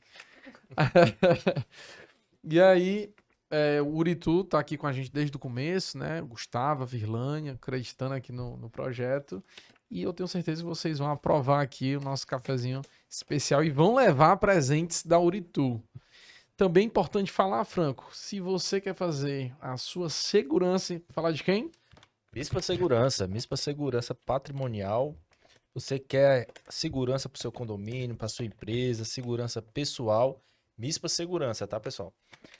É a que cumpre aí as regulamentações da Polícia Federal e demais. E lembrando mais uma vez, né? Se você vai alugar vestidos de noiva, os mais bonitos da, da cidade, ou vai participar de um casamento, quer alugar roupas, é, tanto mulheres quanto homens, aí é onde? Julie Marie, Julie Marie da nossa amiga Imaculada Gordiano, mais uma apoiadora aqui da, do nosso podcast. E eu vou já pegar o endereço aqui, né, da Julie Marie, quem quiser visitar. Vamos deixar o arroba no final. Ah, vá lá no Instagram, visita, que lá eu já, eu já observei, hoje tem vários modelos bonitos pra quem quer casar. Faz que café cheiroso, viu? Que dá uma outro cheiroso aroma aqui no ambiente. Do jeito que eu gosto de café, chega, eu tô assim ansioso, viu? Você Meu vai amigo. tomar o melhor café Não, que você Rodrigo. já tomou até Já hoje. vamos pedir aqui a Pat... Olha aí, Patrícia, providencia aí o cafezinho lá pra mim. O café da Café Uritu ele é encontrado, pode ser diretamente lá na Torre, que fica ali do lado do Colégio Militar, na rua Dona Leopoldina, ou no supermercado Guará ou supermercado Mercadinho São Luís. E em breve teremos novidades aqui Vamos do ter. café, amigos de lei, teremos novidades. Mas o, o Rodrigo falava aqui da, da- de uma das lições, né, da simplicidade. E eu acho que esse é o momento aqui para eu falar também, para solidificar, para corroborar isso aqui, para confirmar isso aqui. A gente fica muito, né, corroborando, para confirmar isso aqui. Juridiquês, né? Para confirmar isso aqui, Cleto, é, eu quero falar aqui de quando eu conheci o Cleto Sim. né? Quando eu conheci o Cleto. É, a gente estava na OAB, já fazia parte lá da comissão de prerrogativas, e tinha lá outro presidente e mudou a gestão. Falou assim, não, agora o presidente vai ser o Cleto Gomes. Rapaz, o Cleto Gomes é. Quem é Cleto Gomes? Todo mundo sabia quem era o Cleto, né? Uhum. Cara, advogado dos empresários, né? Advogado das empresas, tudo e tal. É aquele Cleto que vai ser o presidente da, da comissão de prerrogativas. Opa. Esse cara, esse cara aí, ele não vai querer lutar pelo advogado, não, rapaz. O cara vai querer lutar pelo advogado, uma pessoa que tá em outro nível de uma advocacia que precisa ali dos juízes, dos desembargadores, aquela noção que a gente tem, né? Tem uma noção equivocada que às vezes a gente tem. Sim. E no primeiro momento ficou todo mundo ali com o pé atrás. O Cleto chegou muito já organizado, Primeira sessão foi que eu vi a plaquinha de todo mundo aqui, mandou encomendar uma plaquinha pra todo mundo. É. Franco Almada, não sei quem, não sei quem e tal. Presidente, tudo. Acho Ô, que o perfil dele é conforme, viu? pô, o, o homem é organizado. Aí já veio um, um relatório, uma lista que ninguém tinha e tal. Aí o pessoal já ficou. "Ah, Rapaz, não, mas ainda no, no, no- não sabemos ainda se ele vai atuar realmente do jeito que a gente precisa. Aí foi aquela primeiro, aquele primeiro contato, ele já muito simples, né? Naquele primeiro contato, essa questão da simplicidade, falou com todo mundo, bem direitinho e tudo. E aí ele já trazendo a inovação, falou o seguinte: olha, vamos fazer um projeto de conversar com cada juiz no Fórum Clóvis Bevilacqua. Então era um projeto que o advogado ia, inclusive tem que voltar esse projeto, viu? Pois é. O advogado ia no fórum, ia lá à comissão e apertava a mão lá do juiz e falava, olha, a gente recebeu uma reclamação disso, disso, disso, daquele do juiz e tal. Opa, rapaz, o cara... Não, mas isso aí é pra ele ter contato com os juízes, tá querendo se amostrar e tal. sempre tem uma resistência, né? E a gente, nesse dia, Rafael, quando acabou essa comissão, já de fazer os trabalhos, eu acho que fizeram um teste com ele. Foi o Rebouça, se não me engano. Falei, é, tem um problema ali na central de inquérito que não entrega o inquérito para o advogado. O Ministério Público lá não entrega e tal. E ele já tinha passado o dia, né? Já à, disposição da ordem. Poderia ter ido embora. Eu falei, não, pois vamos lá. Vamos lá para a gente ver se resolve logo. Quando chegou lá, eu quero acesso ao inquérito tal, tal, tal. Não, não pode não. Rapaz, sei que esse homem aí, pra resumir a história, botou lá a mão na mesa, subiu, elevou um pouquinho o tom de voz. Levei, né? Às vezes precisa, né? Às vezes precisa. Mas saiu de lá com o inquérito que ele queria. Então, depois dali, ele ganhou todo mundo e todo mundo viu que ele estava ali, era para servir mesmo um advogado, estava ali, era para servir mesmo a, a OAB, estava ali para facilitar a vida do advogado. E sendo liderado por ele nessa comissão de prerrogativas, depois no tribunal de prerrogativas, eu percebi muito outra, outro detalhe que o Rodrigo falou aqui, é de respeitar o posicionamento de cada um.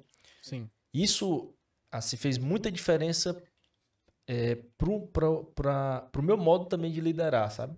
Eu vejo hoje que as pessoas querem presidir um órgão para falar mais do que todo mundo. Quando o segredo de você presidir, quando o segredo de você ser gestor é você ouvir mais do que falar, né? Então é exatamente você ter boas pessoas, bons conselheiros que possam né, te fazer ouvir mais do que você estar tá sempre falando, sempre dando a posição. E outra coisa, rapaz, o Cleto ele podia chegar com um posicionamento aqui. Chegou aqui com esse posicionamento. Ele falou o posicionamento dele. Se ele escutasse o Rafael, me escutasse, escutasse outra pessoa, ele não tem problema nenhum de rever. de rever, de mudar, de dizer, não, eu pensava que era assim, mas agora eu penso diferente. Isso aí é de uma, de uma humildade, de uma simplicidade, de, de um sabedoria. respeito, de uma sabedoria. Porque, assim, eu já, em outros momentos, tive alguns problemas com a questão de liderança que não ouve, que não escuta, que não respeita. E por quê? Porque é muito acostumado com essa liderança democrática, né? É, é verdadeiramente democrática.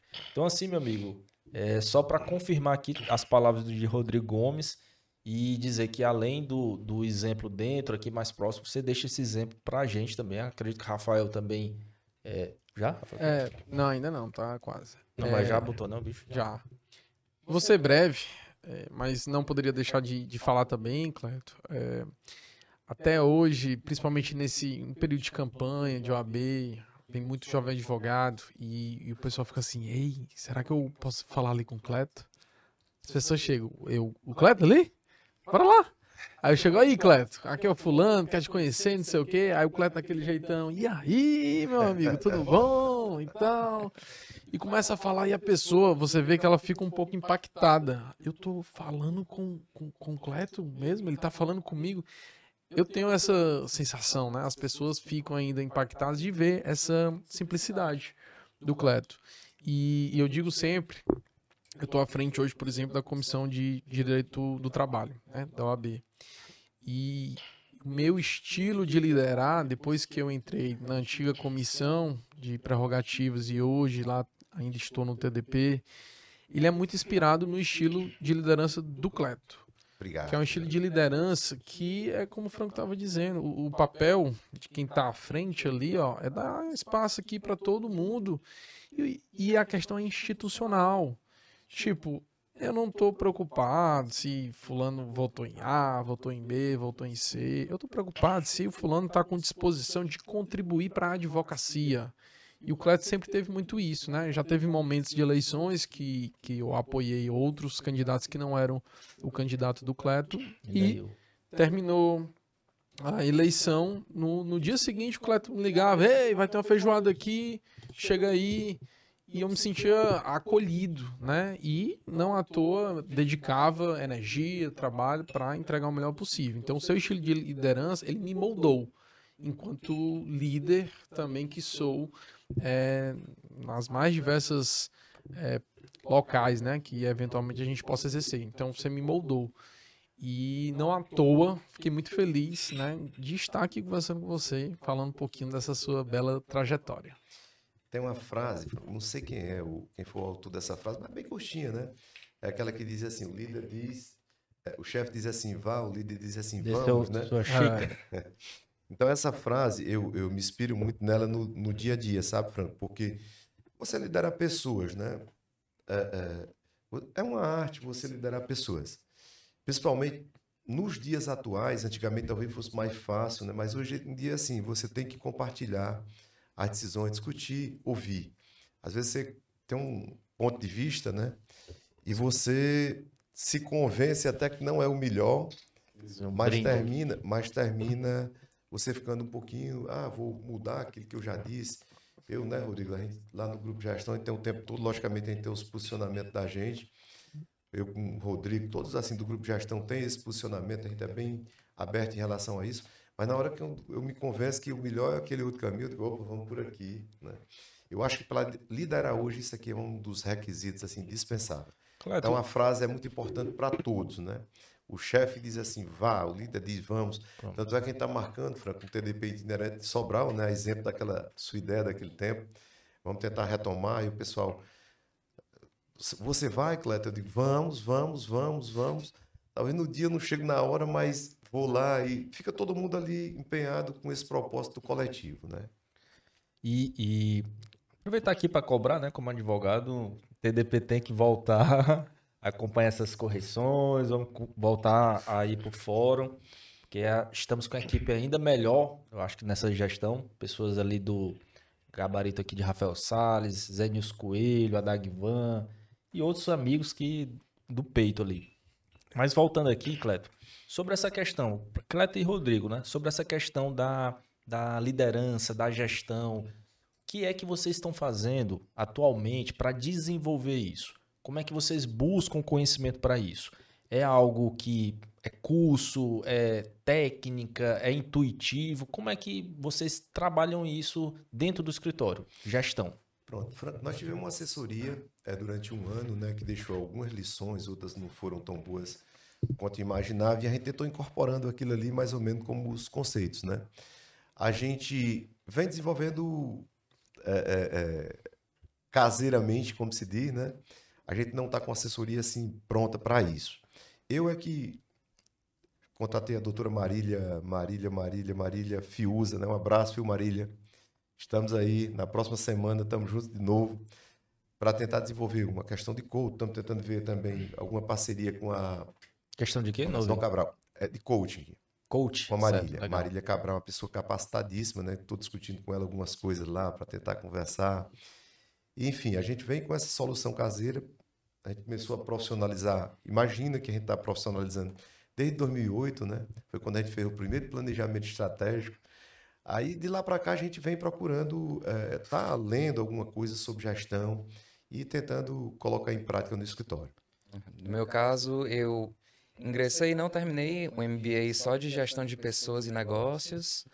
Também estudo bastante, leio bastante, leio muitos livros assim voltado para a questão de pessoas e até para dentro da controladoria acaba sendo uma das vertentes, porque você tem que aliar os é, todos os procedimentos, todos os, os fluxos internos para dentro da gestão de pessoas. Você tem, a gente tem muita gente lá, nós temos muita gente para conseguir concatenar tudo que o escritório precisa para rodar, né? Então, é um estudo contínuo que é muito importante. E me diz uma coisa, essa questão do coach que tu falou, é mais ou menos aquele, não sei se você assistiu o Billions, é mais ou menos isso, é? Uma pessoa para ficar ali recebendo o advogado e motivando, como é que é? Não, esse coach com a Marília, ela, ela é, assim, pessoal, ela é voltada para executivo. Certo. Então a gente vai, tem aquela oportunidade de estar uma hora com ela ali. Salvo engano, são 12 encontros, né? Que a gente tem uma vez por semana. E a gente passa uma hora discutindo com ela, mais ou menos, a gente elege aquelas premissas que a gente quer trabalhar da gente para melhorar.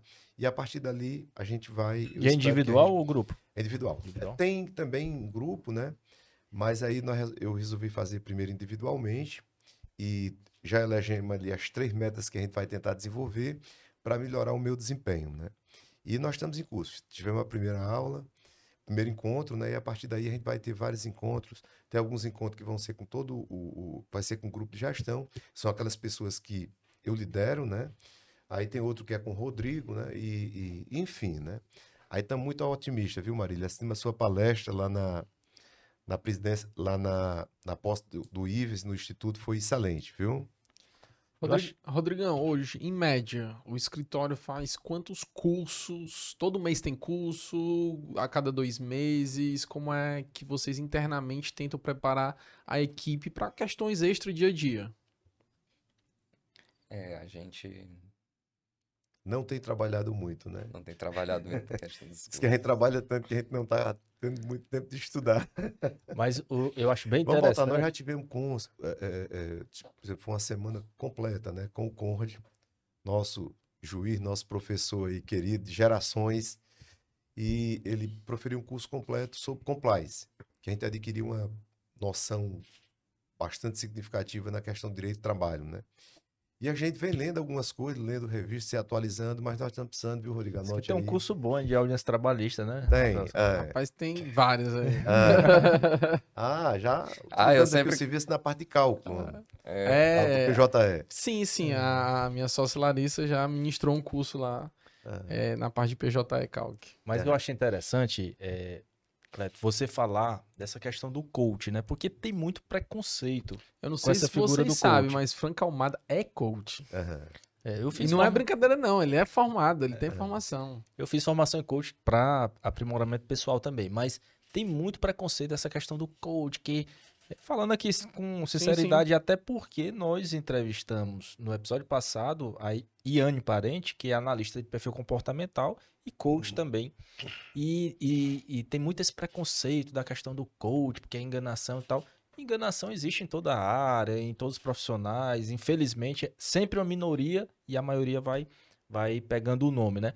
Mas é interessante, Rafael, ver o Cleto falar sobre isso, por quê? Porque, porque é uma pessoa que já está num patamar que talvez não precisasse se preocupar com esse tipo de a, aprimoramento pessoal, pessoal. né? aprimoramento profissional. E aí deixa mais uma vez uma mensagem para o advogado, para a advogada que está nos escutando, né? Cada fase, né, Cleto? Eu acho que são novas metas, novos planos que a gente vai transformando em metas e alcançando, né? Por falar em metas, por falar em metas, como é o planejamento do Cleto Gomes? Cleto Gomes já tem ali um apartamento, um belo apartamento, tem uma vista bonita, foi recentemente remobiliado ali, reestruturado. Uma reforminha pouca ali. Mas o que é que o Cleto e o Rodrigo na sequência, é, o que é que você, vocês fazem metas, planejamento de onde eu quero chegar, o que eu quero conseguir, como é que o Cleto Gomes se motiva? Pronto, nós temos desenhado o nosso planejamento. Antigamente o planejamento, hoje ele. Antigamente a gente fazia planejamento para três anos, né? A gente fez o primeiro planejamento do escritório foi em 2008 com o Sérgio Fadel, é um, uma pessoa que tem livros sobre essa, principalmente voltado assim para advocacia e desenvolvendo a gente tem aqueles pilares que a gente elege ali como metas a serem alcançadas, aí envolve pessoa, né, Rodrigo, né? A questão financeira de resultados, né? A gente tem uma, uma participação no resultado que ele está atrelado a gente atingir um certo, uma certa rentabilidade para transformar o escritório assim. Enfim, tem essas metas que a gente vem trabalhando ali. Antes era mais, era mais desenhada, né? Porque hoje, assim, a coisa muda tanto, né? Eu costumo dizer, viu, Franca, a gente estabelece o nosso planejamento diário. Pela manhã eu anoto lá os, as coisas que a gente tem que fazer, né? Aí você sai. Aí no, na hora que eu estou tomando café da manhã já tem uma ligação. Aí a partir dali o seu dia já mudou completamente, né? Então, assim, na advocacia acontece muito, tenho certeza que acontece com todos nós aqui. A gente vem, rapaz, hoje eu vou desempenhar essas atividades. Quando chega no final, você diz assim, rapaz, você fez outras coisas, não conseguiu resolver aquelas, porque é muito dinâmica. E o planejamento estratégico que existia antes, era aquele bem duradouro, você estabelecia aquelas metas, né? Aquelas metas rígidas, né? Atualmente não, ela é mais versátil. Mais fluido. Você uhum. traça mais, mais ou menos aqueles objetivos que a gente quer e a partir daí a gente vai tentando aferir, né? Cleto, conta um pouco aí da tua aí, rotina. Ah, Rodrigão, Rodrigão. Rodrigão. Não, eu queria dizer que hoje em dia, assim, a gente tá tendo. Tá ficando cada vez mais expoente essa questão das metodologias ágeis, né? Assim, então. É, pelo menos assim, dentro do escritório a gente tenta tenta colocar isso em prática, tenta se adaptar também de acordo com a necessidade, muitas vezes de um cliente, muitas vezes uma necessidade ali do cotidiano de uma pessoa, de um negócio, de um processo. Então, essa questão do planejamento é uma questão sempre um pouco maleável e a gente vai adaptando à medida que é requisitado, né, assim, da gente. E na rotina, como é que é o contato de vocês? Chega, tem reuniões diárias? É, como é que é esse contato, essa rotina? Às vezes eu tinha a impressão, já até tinha conversado isso com o Cleto antes, rapaz, eu acho que o Cleto, a rotina dele é almoçar com o cliente, jantar com o cliente, tomar café com o cliente, eu acho que ele nem olha mais pro computador. Mas depois descobri que não é bem assim, né? Me, me conta um pouco, Rodrigo, como é essa rotina de escritório com teu pai e depois o Cleto também, como é que é a rotina dele diária pro, pra pessoa ter noção do, de como é que constrói, né? É, então, é, ele realmente é, um- é uma máquina, né? Assim, o homem tá o tempo todo conectado em tudo e prestando atenção em tudo. É muito interessante, até por essa questão da determinação que ele comentou antes, né? Que assim, ele coloca uma coisa na cabeça, ele vai até o final, até. Então, é, a rotina que eu vejo, assim, é que ele é sempre, o- é quase sempre o primeiro a chegar, o último a sair do escritório. Ainda tá com atividade assim, Todo gás. todo gás, todo gás. Mas é isso aí, nós temos lá, o escritório nós, a gente divide em núcleos, né, Rodrigo? Tem núcleo civil, trabalhista e correlatos, é, tributário. A gente atua nessa modalidade full service, né? Um dos orgulhos da gente aqui nas últimas cinco edições, né? Daquela revista Análise, aqueles 500 advogados mais admirados. Cleto Gomes sempre está em primeiro aqui no estado de Ceará. Na região Nordeste, nós ficamos em primeiro também na região Nordeste, dividindo a, a- essa, essa vaga de, de, de primeiro, essa colocação, com o escritório de Recife, né? Quer dizer, a gente já tem, dia 17 de dezembro, nós completamos 30 anos de Cleto Gomes Advogados Associados, e graças a Deus que os clientes ainda, faz, ainda fazem essa análise do escritório da gente. A gente fica muito feliz, sabe, Franco? É assim, é uma revista seríssima, Essa né? revista não é aquela que recebe patrocínio, não, né? Não, São os clientes mesmo. Essa daí são os clientes mesmo que avaliam, viu? E a gente sempre aparecendo, né, como um dos, um dos escritórios mais bem admira- admirados aqui no estado de Ceará na- nessa modalidade full service. Então, aí tem assim os núcleos que fazem reuniões ali, não sei se é semanal, quinzenal, né, Rodrigo, né? A gente tem reunião do grupo de gestão, é, também em períodos assim constantes, às vezes há uma oscilação para mais ou para menos. E é, no grupo de gestão a gente discute as questões macro, é onde eu tenho participado mais. Aí no grupo, aí cada núcleo tem um coordenador e ele faz a, a- eles, ele- os coordenadores fazem as reuniões com os coordenados, né? Então, basicamente, a, funciona, a, a sistemática que a gente utiliza é essa. Franca, agora eu queria sair do escritório. Vamos sair aqui da advocacia. Vamos pra praia. Eu quero saber do lazer de Cleto Gomes, de Rodrigo. O que é que hoje vocês gostam de fazer nos finais de semana? E se planejam anualmente? Ah, vou sair 10 dias de férias, uma semana, vou fazer X viagens. Como é que é essa questão do lazer do Cleto e do Rodrigo? Bom, eu sempre gostei muito de me divertir. Sempre, sempre, sempre, né? Eu costumo dizer que eu sou inimigo do fim, né? Ontem mesmo no jantar eu fui para sair, né? Mas eh, eu gosto muito de sair. Pena que Fortaleza, eh, eu acho que ela estava merecendo uma repaginada, né? Porque não- você não tem muitas opções de diversão aqui em Fortaleza. Tem excelentes restaurantes, né? Mas você termina ficando naquela. Onde é que você vai? Vou pro Rhodes? Pro giz. vou pro Giz, vou Ah. pro Moleskine, vou, enfim, fica meio que naquela rotina. A gente não está tendo muita oportunidade. Como a gente tem pouca coisa a fazer, eu faço parte do Conselho Comunitário da Beira-Mar, né? E o nosso presidente do conselho é o Laitinho Brega, e a gente discutindo lá que Fortaleza está ficando uma cidade assim, mais ou menos, você passar um dia, dois, o turista vem, não tem muita opção aqui, termina para as praias, e a gente está perdendo essa cap- capilaridade. Eu acho que uma da- das provas disso aqui é, por exemplo, os hotéis estão sendo demolidos na Beira-Mar para construir residência, né? Quando, na verdade, Beira-Mar, assim, tinha os hotéis. É, Então, a Fortaleza, eu acho que perdeu isso aqui um pouquinho. Eu tenho sentido isso. Eu que gosto.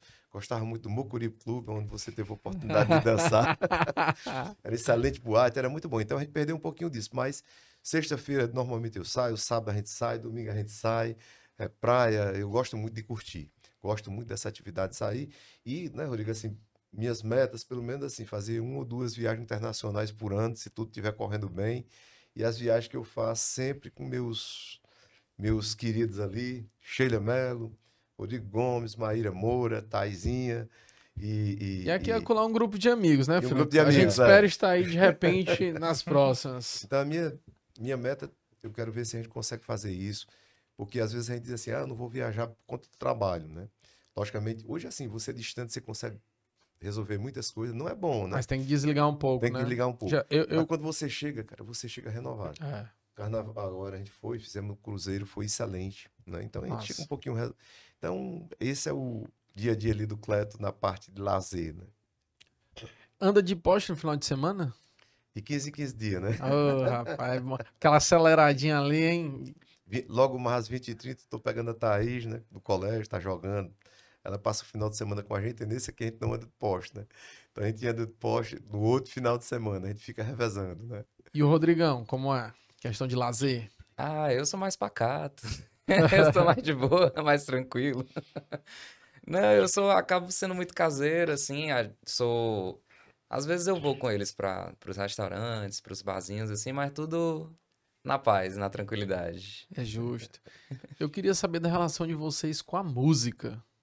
Como é a sua história com a música, Rodrigo? Conte aí pra gente. Ah, é. Parece que música- já teve uma boy band aí. Como é que foi aí? É, música, assim, sempre foi uma grande paixão na minha vida. É, desde, o, desde que eu me lembro, assim, por gente mesmo, sempre, ti, sempre tive algum envolvimento musical. Então, até quando era criancinha, criancinha mesmo, assim, os primórdios das minhas lembranças, eu lembro... As minhas primeiras memórias são alguém tocando bateria, alguém tocando violão. Lembro de onde nós estávamos quando eu vi a primeira pessoa, assim, tocando bateria na minha vida. Então, quando eu completei 10 anos, aí eu comecei a querer aprender realmente, né? E assim, meus pais, tanto meu pai como minha mãe, nunca foram muito afeitos assim, porque eu queria aprender bateria. Então, Uhum. Eles eram assim, não davam tanto suporte. Acho que ficavam com pena dos vizinhos, né? Então, che- Logo, logo bateria. Logo velho. bateria. Não foi pro violão. ali. não é? O violão veio depois. Aí a bateria é engraçado que durante algum tempo eu fugia da aula para poder ter aula de bateria, porque eles não queriam me deixar ter aula de bateria. Então eu pulava, Segredos revelados hoje. Olha aí, viu? pulava o muro do colégio para ter aula na É mesmo. Taizinha, cuidado, não siga o exemplo do teu pai, do teu irmão? Então sempre, eu sempre tive uma relação muito próxima, assim, com, com música de uma forma geral. Sempre foi uma forma de expressão eh, emocional, artística, criativa, muito grande pra mim. E tu chegou a formar uma banda, né? Como era o nome da banda?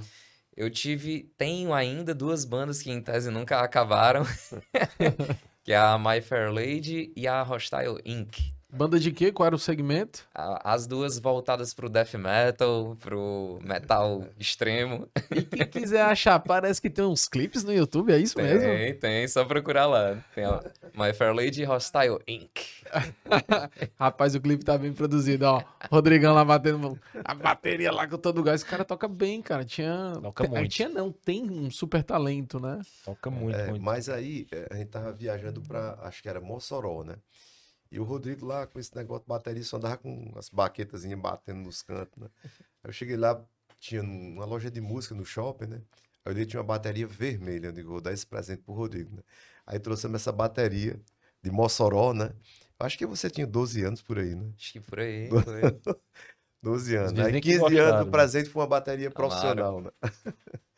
Eu- Mas tu tinha alguma, alguma relação assim com a música? Eu sei que você canta muito, né? É. Também, mas eu digo de, de- Na pandemia tentou ainda, né? Um instrumento. Pois é, rapaz, na pandemia. Boate Azul ele nunca cantou. Comprei o violão, né? Comecei a tocar uma música do. Acho que é Titãs, né? É aquela Flores. né? Flores. Já tava aprendendo as notas, as batidazinhas. Aí parece que tem um determinado momento aí passou a ensinar pestana, né? Aí pronto. Aí quando chegou a pestana, eu digo, rapaz, vou desistir, que eu não consigo. Tá aí, foi uma das coisas que eu tinha muita vontade, que, mas eu não, ainda tá no radar, viu? É, Que eu não consegui realizar. Que eu adoro música, adoro violão. Adoro mesmo, né? Quem já foi pras resenhas ali na casa de Cleto Gomes sabe que a música faz parte é, dessa grande confraternização que sempre tem por lá. E todo o projeto ali do escritório, inicialmente foi Racine, agora foi a Viviane Ferreira, né? Quando a gente viu aquele localzinho que aquela banda toca, né? Aquela banda, aquele- aqueles instrumentos que a gente coloca, aquele local foi projetado para ser a bateria do Rodrigo. Você tem que mandar um abraço, você tem que mandar um abraço pro Thiago Toca Tudo. Que sempre tá lá fazendo festas, meu vizinho. Tiago Araújo toca tudo, viu?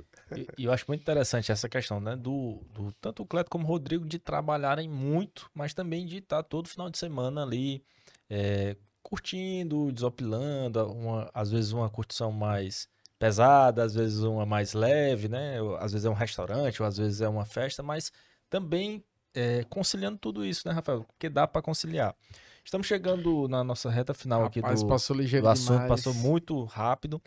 E temos uma pergunta aqui tradicional de Rafael Salles. Pergunta final para vocês pensarem. Se vocês tivessem aí uma hora para trocar uma ideia, para conversar com uma pessoa que vocês admiram ou desejassem conversar muito, viva ou pessoa que já tenha falecido, quem é essa pessoa que vem na mente do Rodrigo e na mente do Cleto? Com quem vocês desejariam ter essa conversa de uma hora de repente para pegar é, exemplos de vida, para pegar sugestões, dicas e conselhos?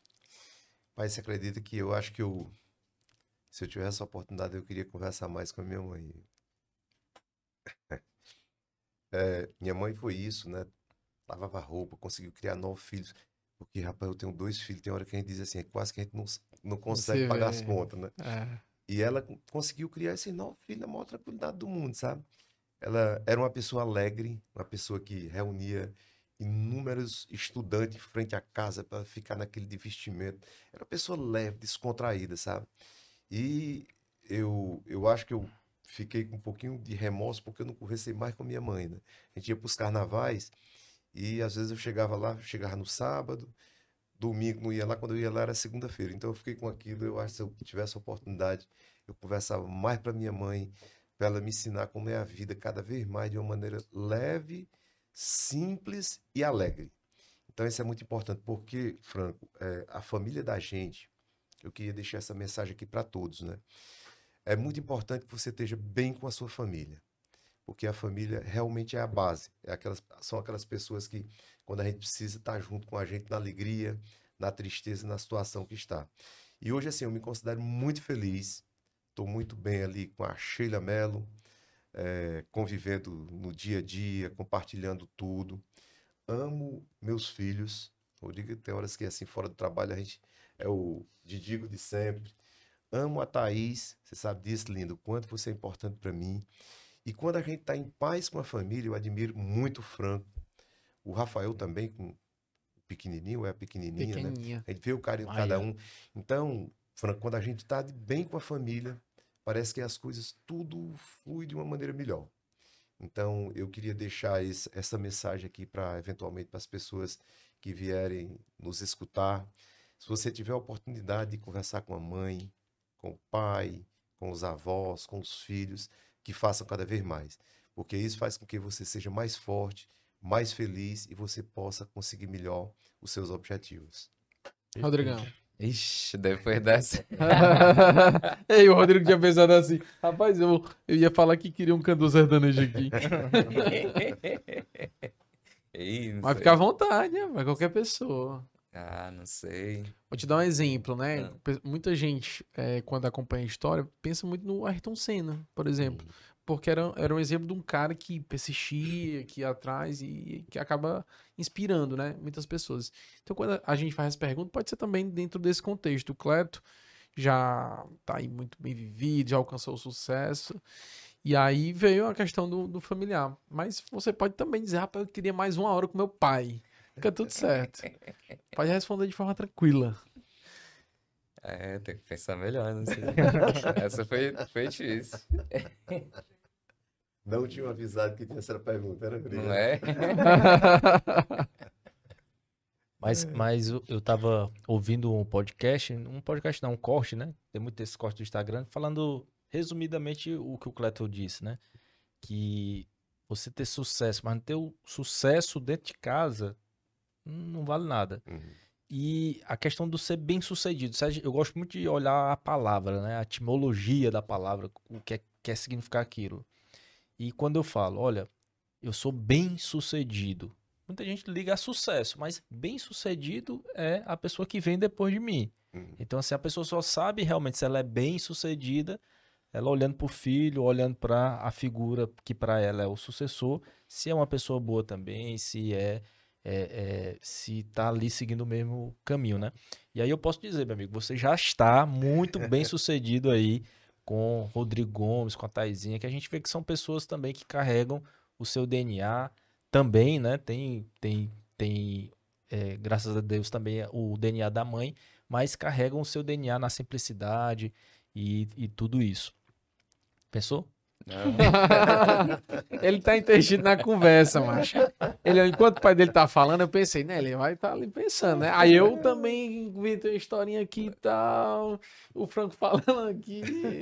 Cenas, do, cenas dos próximos capítulos, cenas né? dos próximos capítulos. Meus amigos, estamos realmente chegando aqui na nossa reta final. Agora, a reta da reta, né? Os últimos 100 metros. E eu queria que vocês deixassem aí uma mensagem para o nosso público que é muito formado por advogado, mas também por quem não é do direito, né? A, a, a nossa, a nossa missão aqui é trazer uma conversa extrajurídica, mas muitos advogados aí assistindo e querendo saber um pouco mais de como progredir na advocacia, de como progredir na profissão que ele escolher. Acho que o Rodrigo falou muito bem aqui das competências. As competências que o Rodrigo está aplicando na controladoria aplica-se em outras profissões, como as competências também que o Cleto aplica. Então, cada profissão ali, ela vai ter vai ter como você progredir usando talvez a mesma receita, né? De determinação, de inovação, de conhecimento. É melhor começar pelo Rodrigo. É. Que ele fica encabulado depois que o Cleto responde. Não, eu acho que o principal, assim, é você buscar é, o que lhe motiva. Então, na hora que você tem as questões que lhe motivam, eu acho que tudo fica mais fácil. Fica mais fácil de você acordar no dia, você buscar conhecimento, buscar se aperfeiçoar em alguma coisa. Então, acho que muito importante, independente assim da independente do, do de, de somente do profissional, eu acho que você tem que estabelecer quais são as suas metas, estabelecer o que é que você tem como preceitos básicos na sua vida, para que no dia a dia você consiga sempre encontrar aquele espaço de criatividade, sempre encontrar aquele espaço de determinação, que é justamente essa questão, né, a determinação. Então, ir atrás das coisas que lhe trazem um pouco dessa determinação para poder inovar, para poder ir atrás de conhecimento e sempre estar tá batalhando. Quando o Rodrigo falou isso a primeira vez, eu fiquei com vontade de fazer uma pergunta para ele de supetão. Agora eu vou fazer. E o que motiva o Rodrigo Gomes? É, o que motiva o Rodrigo Gomes? Eu tenho trabalhado muito essas questões assim e para mim eu tenho uma motivação muito grande pela minha própria família. Então assim, justamente essa questão de escritório, de ter um escritório pai e filho, né? Assim também envolve muito disso, envolve é, um pouco desse discernimento entre onde está a família e onde está o, o espaço é, físico assim do, do trabalho. Então, acho que família é um grande motivador para mim.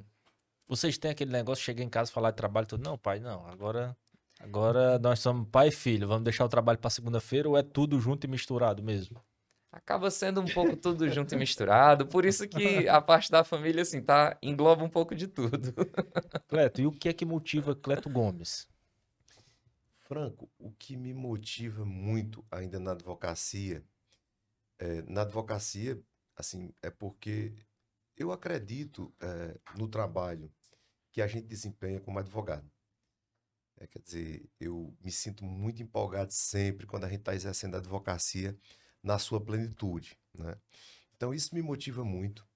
Também conviver com a minha família, com o Rodrigo, com a Thaís, com a Sheila, Sheila Mello. Então, assim, eu me sinto muito motivado para continuar nessa luta.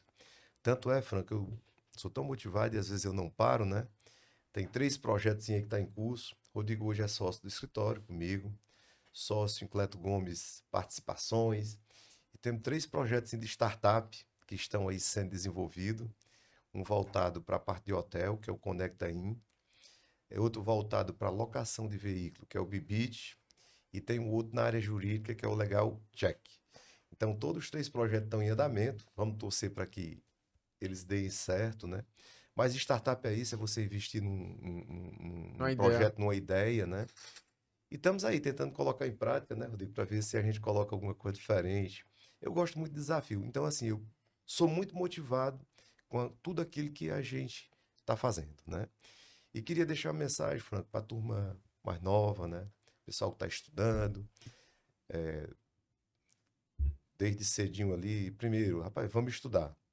Eu acho que o estudo ele é indispensável para que a gente possa sobreviver bem hoje. Então, isso aqui é a primeira receita, é o básico, né? E o segundo é isso, cara, determinação. É você ter um objetivo e dizer assim: eu vou conseguir porque eu posso, porque eu quero e vou conseguir. E o terceiro é você ser uma pessoa ética, uma pessoa correta, uma pessoa que saiba respeitar a opinião do próximo, a opinião do seu pai, a opinião de sua mãe, a opinião do seu filho. Eu acho que esses ingredientes aí são indispensáveis para que a gente possa ter uma vida de sucesso. Era basicamente isso. Pois é isso, meu amigo. Já deixou aqui um, um gosto de quero mais. Foi, pra gente falar desses projetos pra gente aí falar num, desses num projetos. próximo podcast. Eu até falei no começo da conversa, ó, a gente já pode falar sobre isso? Não, calma, ainda estamos conversando. Ele botou aí no final, só pra gente ficar com o gosto Foi. de quero mais, né? Foi. Rafael Salles, estamos acabando aqui um episódio especialíssimo com Rodrigo Gomes e Cleto Gomes. Eu estive aqui com meu amigo Rafael Salles. Eu com meu amigo Frank Almada. E antes de terminar, porque a nossa produção está olhando aqui, vamos falar mais uma vez claro, dos nossos, nossos apoiadores. Né? Mispa Segurança, que apoia esse nosso podcast. Uritu Cafés e, mais recentemente, Julie Marie. Obrigado, pessoal, por acreditarem nessa ideia e por... Quê? Os arrobas estão aqui, ó. Ah, sim. Pessoal, é muito importante vocês sigam lá é, os nossos apoiadores, mas também o Amigo de Lei. Amigo de Lei. E quem quiser seguir Cleto Gomes nas redes sociais? Cleto Gomes, Cleto Gomes underline, né? Não, é... Arroba, arroba Instagram, arroba Cleto Gomes? Cleto Gomes, under... não. Cleto Gomes. Não. Arroba Cleto underline Gomes. Instagram, né? Sempre a gente tá postando as coisas aí, né? Enfim. Rodrigo, não sei se ele tem esse movimento todo no Instagram, né? Eu acho que ele é um pouco mais. Né... Não, mas tá lá tá também. Lá, é né? o Rodrigo Andy Gomes. Rodrigo Andy Gomes. De que é esse Andy? veio, da, veio da música, veio da música comigo, é apelido desde criança. Aí acabou pegando. então, meus amigos, arroba Cleto Gomes, vamos botar aqui o underline, tudo bem certinho. Rodrigo Gomes também, vamos botar aqui o, o arroba. Arroba Rafael, Rafael HD Salles. Perfeito. E arroba Franco Almada Azevedo. E nós somos o Amigos de Lei. Pessoal, muito importante também você comentar, você compartilhar esse episódio. Seja em que plataforma você esteja assistindo. Seja no Spotify, compartilha lá também no seu Instagram. Se inscreve, tanto no Spotify quanto no YouTube. É muito importante pra gente, pra gente alcançar mais e mais pessoas. Então é isso. Muito obrigado pela sua audiência. O papo é esse, descomplicado, mas também com muito conhecimento para você. Fica aí nas nossas redes sociais, curte os nossos arrobas, segue e até o próximo episódio. Até a próxima.